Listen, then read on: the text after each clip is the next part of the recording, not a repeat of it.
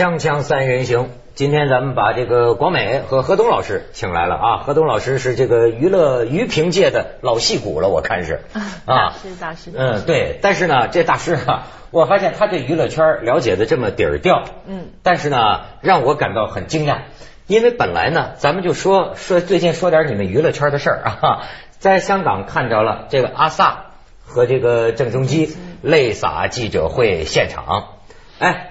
我真是一个就是对世界局呃不是有点与世隔绝吧，我不太了解吧。那我一看我就是最朴实的，特充满同情心啊。我觉得这个阿萨，老实讲啊，在这个 Twins 里边啊，咱单就形象上来讲，我还有点偏爱阿萨。我觉得哎很天真啊，这那么可爱型的啊。我觉得我说哎呦把人逼到这样，结了婚还不能说，而且呢这个听说两个人这个共居爱巢的时候。开车回家呀，都得在家里附近绕一个钟头，确定没人十三圈，十三圈是吧？打麻将才敢回家。我说至于把人逼成这样吗？但是我要听何老师这么一讲啊，我真觉得很难相信。我觉得你就是黑夜给了你黑色的眼睛，你却用它寻找黑暗吧？少来这套。您您对这事儿这这这怎么评论呢？我我看了，反正这种视频我就没什么。同情心或者怜悯这种比较低级的情感啊，那因为什么呀？我就觉得所有这些艺人就是一个大机上的一颗永不生锈的螺丝钉，就是人家拿改锥这么拧你一下或者这么拧你一下，就是呃，日本有一个摄影家，就是他原来给王志文拍过一张照片，我说很好，后来我我就说他，我说你原来是做什么拍照？他说我是做人物的，但是呢，他说现在也很难做。我说怎么很难做呢？他说所有的艺人都在被包装。然后他就拿出一张照片，两个明星的照片都是模特，这个剪一半，这个剪一半，然后把两张不一样的女的脸拼在一起。他说：“你看那笑度，那纹路，他说全是被包装出来的。”照他的意思，一切都是设计。国美，你也是圈中人呐，你感觉呢？我我就觉得何老师真的是，可能真的是因为去了大师级了，他就有太多的这个阴谋论了。对于阿 sa 这件事情，我真的就是觉得这个就是你。用你的高知名度所换来的一个结果，你接受也好，不接受，你不用同情他，其实没有什么好同情的。我也是个艺人，我如果有一天要结婚的话，我没有什么好隐瞒的。我交男朋友也好，我要结婚也好，我不会去隐瞒这些东西，因为我走的不是那种所谓的我的我的会喜欢我的观众，我的粉丝绝对都是非常理智，他们都觉得说孟完美你该结婚，你怎么还不结婚？他们担心的是你怎么不结婚，他们永远不会担心说。你怎么交男朋友了？你怎么嫁人了？你懂我意思吗？因为她是那样子的一个所谓玉女，嗯嗯，偶像，而且她要永远不老，所以她不可以结婚，她不允许结婚。其实很多粉丝都已经默认知道说他们的关系，但是他们就是不能够接受。孟广美刚才说了，你知道吗？问题是你接受了这个，就是堂而皇之的那个高知名度、高道德的那个位置，那你别掉下来啊！现在内地、香港也好多明星也是。我多少多少年没结婚，就是跟他说似的。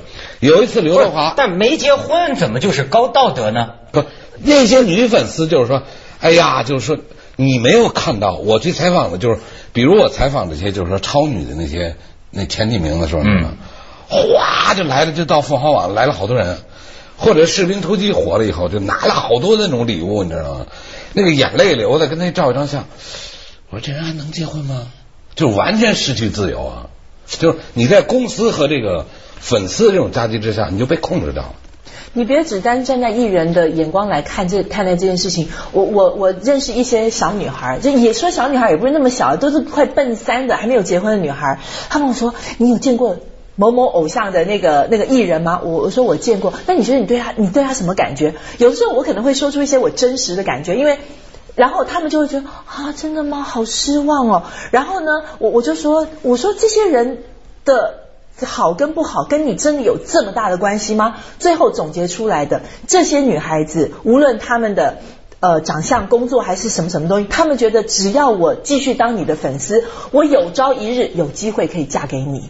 我他真的觉得有朝一日我就有机会，只要你一天不结婚，你不娶老婆，我真的有机会嫁给你。我我我当时我也很惊讶，但是后来，嗯，我觉得我可能是这个四十几岁的人了吧？我觉得我不能，就是很难明白。哎，我我现在就是简单武断的说，我认为理性啊，理性的思维能力就是什么呢？能把一件事和一件事分开的能力，那么非理性的，就是这件事和这件事分不开的这种能力成分很大。而且你知道，你刚才讲这个老虎伍兹，我就说这老虎伍兹一下就撤掉很多广告，上就少了上亿的这个收入啊。这个事儿啊，其实让我有一个联想，我就觉得啊，现在啊是宗教也也不牛，政治也不牛，商业最牛，money 最牛。然后呢，你知道吗？这个商业啊，我发现它的本事太大了，他能把整个这个世界啊，要照我的词儿，就能变得平庸，就是。我说这平庸是什么意思哈？你比如说，咱过去说做人，这个有些人咱讲有特立独行，对吧？我想怎么活我怎么活，或者说道德多元化的世界。比如有些人认为结婚道德，有些人结婚不道德。那么，可是你发现没有，在商业面前这些没有争议。你让你一旦出了这个事情，你想到没有？这个广告商对于广告商的这个老板来说。其实他自己并不在乎这事儿道德不道德，但是对他来讲，marketing 市场就是大多数。那么这个大多数你发现没有？就是说，我发现有这么一个逻辑啊，就是说，你没结婚是吧？总好过结婚。这个结了婚总好过离婚。然后这个婚这个这个不搞婚外恋。总是好过婚外恋，就说你明白吗？从商业销售的角度来讲，照顾最大多数人的价值观的话，那么你只能所有的人都装的。你比如说，就像他们那天讲啊，我们说为什么我就觉得这个世界被商业有可能弄得平庸啊？就是说已经弄得平庸，行对。你比如说，呃，我们希望啊，他是个好的高尔夫球手，嗯嗯，他是个好父亲，啊，他是个好丈夫，没有问题，这当然很好。但是我也要说呀。如果你按照这个标准选拔人才，那最后剩下的人才可都是没有了，是吗？你你觉得像那那？但是像您这么说，我就更有一重不明白了，就说连丑闻都是设计出来的。不，现在啊，我觉得就是说，你比如说，就是我知道的啊，在内地有很多的，就是说，就是除了艺人代那公司，还有很多公关包装公司，很大牌的明星。非常大牌的明星，就是你注意一下，有些人在网上就跟腊肉似的，他过过去日子就给挂起来，过去日子就挂起来。他每年投资几十万给这些公司，然后你必须在一年之内，我这不是阴谋论啊，给我制造多少多少起这个新闻，他也是为了商业。然后有的人你就看，他演戏演的很好嘛，所有大牌导演都得找他，就跟做一盘大沙拉似的，做一个大泰坦尼克号似的，哎，这竹竿我得搁这儿。就这人得进来，然后呢，他那粉丝就来了，而且像孟广美说的是，公司也知道这个事儿，就是说他必须就是按照粉丝的要求和这个新闻的要求，然后我去包装他，因为他可可以得到商业利益的最大化嘛。正面宣传现在有反面宣传的快吗？什么犀利哥呀，还有那个叫什么，那跟仙说把自己说成一仙女儿了，他都是我觉得网络的介入以后啊，就是把新闻操作全部都给改了。这玩意儿真是好事不出门，坏事传千里，是吧？啊，你一个博客，我今天我我就如果孟孟广美默认一个东西，我回家写篇博客，你看明天十三万点击量，然后各个报纸给我打电话，咚咚咚咚咚咚，这不是阴谋论。但是我这这始终不明白的就是。出坏名对他的事业或者说 money 呃挣钱有帮助吗？现在什么叫好名？什么叫坏名呢？分不清了，是吗？假作真时真亦假，无为有时有还无吗？哎呦，我这聊得高，锵锵三人行，广告之后见。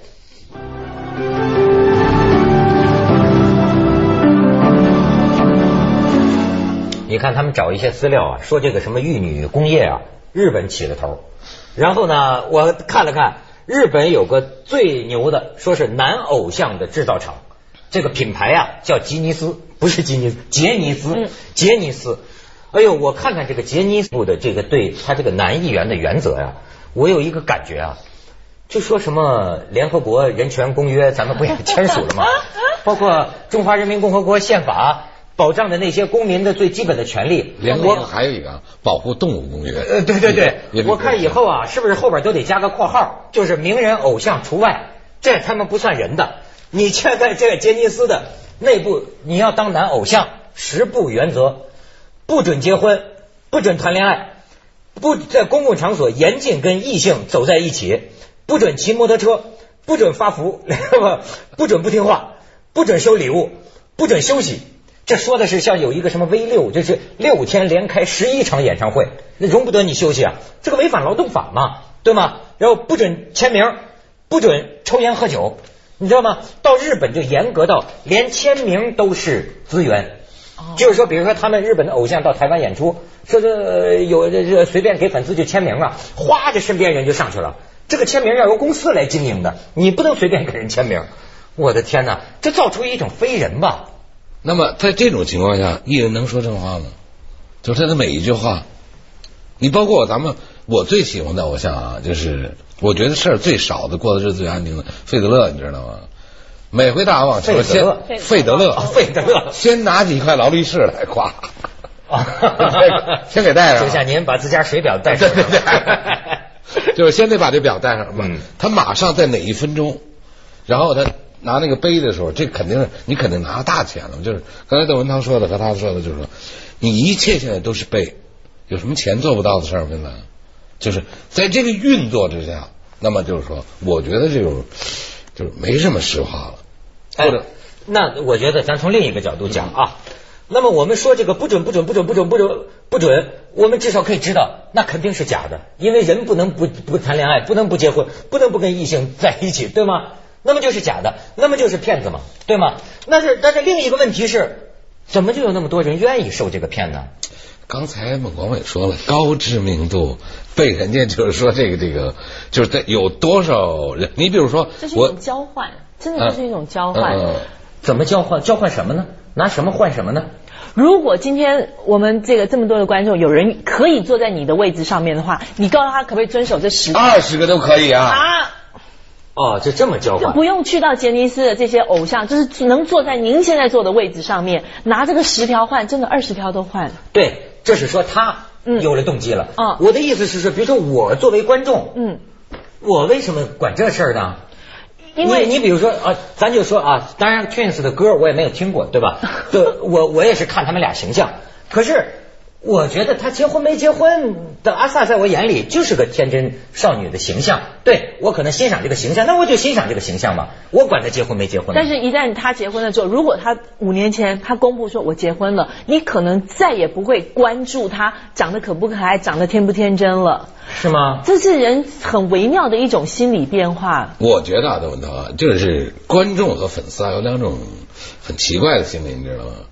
第一，等着你犯错误。我回家吃饭呢，茶余饭后或者在坐在卫生间呢，跟老公跟家里说，你看有的聊了啊，还有的同时就是他说的，他把标准又设的很高，你不能，你不得怎样怎么样。所以说群众特别好，有时候我也不信。嗯，因为我是写博客的，你知道吗？我有时候发表点个人意见，比如说对某某某偶像，你知道吗？嗯，发表点意见，你看着底下啊就不干了啊，就把我们家祖坟都要给拆了。哎呦，拿棺材当劈柴烧了就能这样，就是他就然后吧，他都有一种就是你说这种心理吧，很奇怪。嗯，第一说，哎呦，窦文涛出事了吧？嗯，他那种笑啊是非常的舒坦的，同时又给你一种标准。我觉得你你属于那种非常理性的人，我们可能都属于非常理性的人，我们可能从小到大没有什么，没有真正的去崇拜或者是说迷恋什么什么偶像，但是就可能就是因为现在所有东西商业挂帅。这些偶像被制造出来的目的是什么？就是被人拿来膜拜、拿来崇拜、拿来当成一个信仰的。所以呢，他们的魔力散发出去之后，你要知道，他们那些粉丝，就是说他的偶像的一举一动，你有没有看过李宇春在现场的时候，他的那些粉丝所有的？对我而言，他的粉丝有很多行为是真的非常非常的疯狂。但是我告诉你，那个绝对不是做出来的。我相信那个百分之两百绝对不是做出来的。我我如果有这样的粉丝的话，我真的是我我遵守一百条，我也心甘情愿了。我告诉你，就说你的粉丝愿意为你做所有的事情，愿意为做为你你在上海举办一个小小的活动，他千里迢迢从新疆，他从蒙古夸夸的坐火车坐三天两夜的火车去看你。我我告诉你，邓腾，李宇春去年年底在那个五棵松最大体育馆做了一个演唱会，那是真的啊。嗯，我去了，我后一看。那是那是山的国会山的那是那大连长春，还有北京的，就是李宇春的真粉丝啊，就真崇拜的已婚的一个女的，嗯，每年给她印一本书，因为我采访李宇春，我们关系不错嘛，嗯，何老师这次采访的照片能给我一点吗？每年出一本书，她跟她丈夫说什么都行，别说这个啊，说这就离婚，说这就离婚，说这就离婚，少废话啊！然后我采访李宇春呢，哎，他说就是给我买了一件很高级的那个黄的背心儿。那个 T 恤，你知道吗？嗯，就是说他是真心真意的。哎呦，我真是跟着粉丝们学习的。你得出门啊！另外啊，我等那我跟你说一件别的事儿啊。这个东西在中国是有传统的，你知道？你现在到有些商场的那或者药铺旁边吧，都有一个房子，有很多老年妇女那儿，前面有个医师呢，就跟做法似的，你知道吗？嗯。你把手抬起来，底下这些人就把手抬起来。就是这个东西跟这粉丝很有相近之处，你知道吗？就是。他会有一种就是说什么呢？叫偶像催眠。另外有一个事儿，是我们家住的华侨大厦门口你知道吗。前些年有一次刘德华唱，就是来北京开演唱会，就住在那楼里，你知道吗？我七点多去了一趟华侨大厦，比如我约邓文涛在那见面呢。我说怎么着？有好多小孩在那蠢蠢欲动啊！这是七点的时候的行为。十一点我从外边回来，你知道吗？四伙人就把这华侨大厦围起来了。好家伙！然后警察就来了，因为这点这个秩序已经出现问题了嘛。嗯嗯嗯。这边呢，就是说还有好多出租汽车，嗯，就在等着他们，嗯，就替这些孩子的父母在那等着他们。然后呢，他们一会儿还得打车回家，你知道吗？到了十二点，我就在那观察了。刘德华因为没露面呢，就是这几千名青年在底下喊：“刘德华，你压下来！” 哎呦，真是，哎呦！但是我还是不明白啊。我能理解说崇拜，但是你看，咱说呃，美国啊，美国人这个性观念，一般来说，他们讲美国的高中生十六岁差不多都有过这个性经验，相当一个比例，对吧？那么我不太明白，OK，我可以崇拜他，但你要崇拜他不跟人上床吗？你崇拜他不找男朋友？你崇拜他不结婚吗？这个文化好像不太一样。这是一种什么感情呢？我觉得内地我采访的那女星，只要问到她恋爱和那个怀孕或者结婚这些事儿，能躲就躲，勃然变色呀。哦，就是脸色进入另一个程序啊。嗯。就后来我就想，一个女人怀孕、谈恋爱、生孩子，是不是很美妙的事儿？把这事儿藏起来。能藏多久藏多久？你看，我就想起来早年呐，这个呃，我爸他们出国的时候，就是刚刚改革开放，就那时候我们对外国不了解啊，出去的时候就教外事纪律的，都要跟你说，比如说教你这个礼貌，比如说见到外国的这个女人呐，第一不能问年龄，第二不能问婚姻，这是人家的隐私。不能问收入。呃，不能问收入，这都是不太呃，就觉得呃，在外国人看来不太礼貌的行为。但是现在看来，人真是。这个这个要要求不一样的是吗？其实如果你要用这些艺人，所谓把艺人分不同的等级的话，就是说在我们讲美国好了，他们有那种 teenager，就是给专门青少年的十几岁的小孩看的那种偶像，那些偶像真的就必须要遵从这些，不要谈恋爱，不要结婚，不要抽烟，因为这个是做一个不好的表率。你早恋早婚，然后抽烟喝酒，骑摩托车，可能都是不好的，造成不好的影响。但是如果你是一个比较成熟的艺人，像那个。呃，Angelina Jolie，嗯，她一面在帮很多很多慈善机构做很多公益的事情，为社会做大事情的同时，她抢了人家老公，她抢了那个，她把那个布莱德比特从那个那个 Jennifer Aniston 手上抢过来，她仍然是大言不惭，而且还在一本时尚杂志上面对这个她现任老公的前妻一副那种喊话，然后胜利者的姿态出现。但是我告诉你。以中国人的标准，就会觉得哇塞，你这小三竟然还做的这么的那个。但是外国人可能对这个东西就会觉得说，真爱无敌，真爱无敌。只要两个人相爱了，什么事情都挡不了了。他一面收养很多很多的小孩，有有有黑有白有黄，什么肤色都有。所以他也是我崇拜的偶像。但我崇拜的部分不是他去抢了人家老公，而是他在那件事情以外，他所有做的事情。对我来讲，这个女人极大的勇气，极大的道德观。但是很奇怪的，她在。对于海地的人做出那么大极大贡献的同时，他又不觉得自己从别人别的女人别的老婆手上抢了人家老公是什么很大的问题，所以所以说一切后头都有不同人的价值观和道德观在作祟，文化不一样。锵锵三人行广告之后见。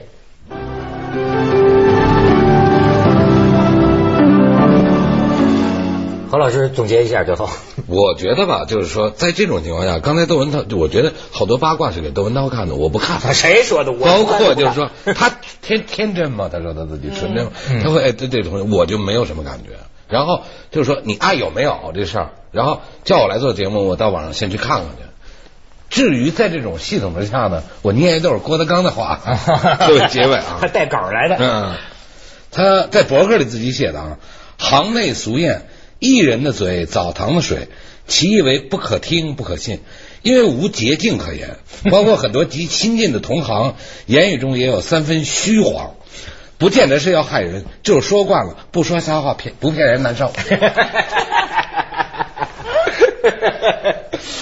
这个还真的是，我原来跟他们开玩笑啊，就是说这个美国什么 FBI 测谎器哈，我说你给我弄这个测谎器啊，你测不倒我的。我说我说真话我才脸红心跳呢，说说假话咱都不打奔的，对吧？这也是文化嘛。为什么窦文涛？别人跟我说，就是说他做节目一看就是一个书生，就是看得出来，就是他不大知道这些，就是说阴谋啊、包装啊什么乱七八糟的。比如说今天做完节目，如果。孟广美出些钱或默认，我去找人就能把他操作起来。说说说说说什么？操作起来吧，在网上突然就出现了一个就是滔天巨浪，你知道吗？不是，我不信的关键原因呢，是因为我觉得一起又一起的事儿啊，对，对当事人好像是伤害吧？是？难道他能觉得是占便宜吗？你别说你不相信，我在这行干那么久了，其实今天了何老师的阴谋论我也不太相信，但是因为我害怕他回去写博客把我写上，所以我就还是装作相信。对我我我这也是娱乐圈霸权主义是吗？他有话语权，他说什么就就就就就是什么。但是你看为什么好像香港这个事情